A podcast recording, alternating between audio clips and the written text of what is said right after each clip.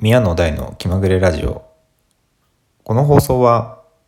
宮野大が日常のあれやこれやをお話しする番組です。本日は妻との喧嘩について話したいと思います。喧嘩といっても殴り合いの喧嘩から口喧嘩些細な言い合いまで大小様々かと思いますが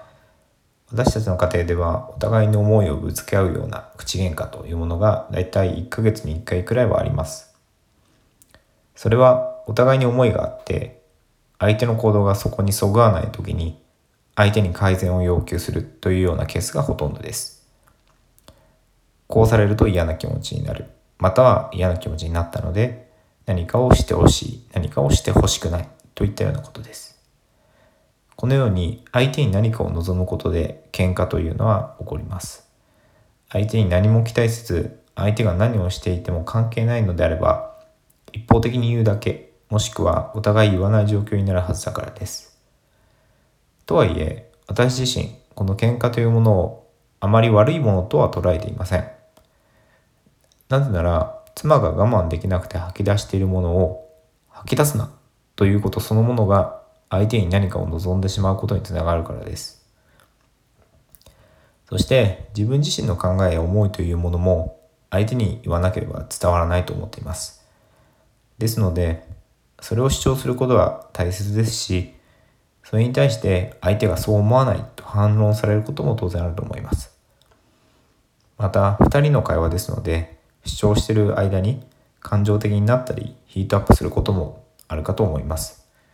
それはその時はやはりその場は喧嘩として認識されてしまうんですけれどもきちんと相手の思いを受け取れる場として私は捉えてでいけば総じてプラスなのかなというふうに今思っています。これからも妻とは喧嘩という場を使ってお互いが大切にしている心情とか思いというものを共有していければいいのかなというふうに思っています。まあ、とは言っても将来的にはお互いがお互いの思いを伝え合った時にお互いが最初から歩み寄ってまあでもこういうこともあるよねとか。いややっぱりこういうふうにしていくよっていうようにお互いがスムーズに次の改善とか考えて相手の気持ちに寄り添って感情を乗せることなく会話しながら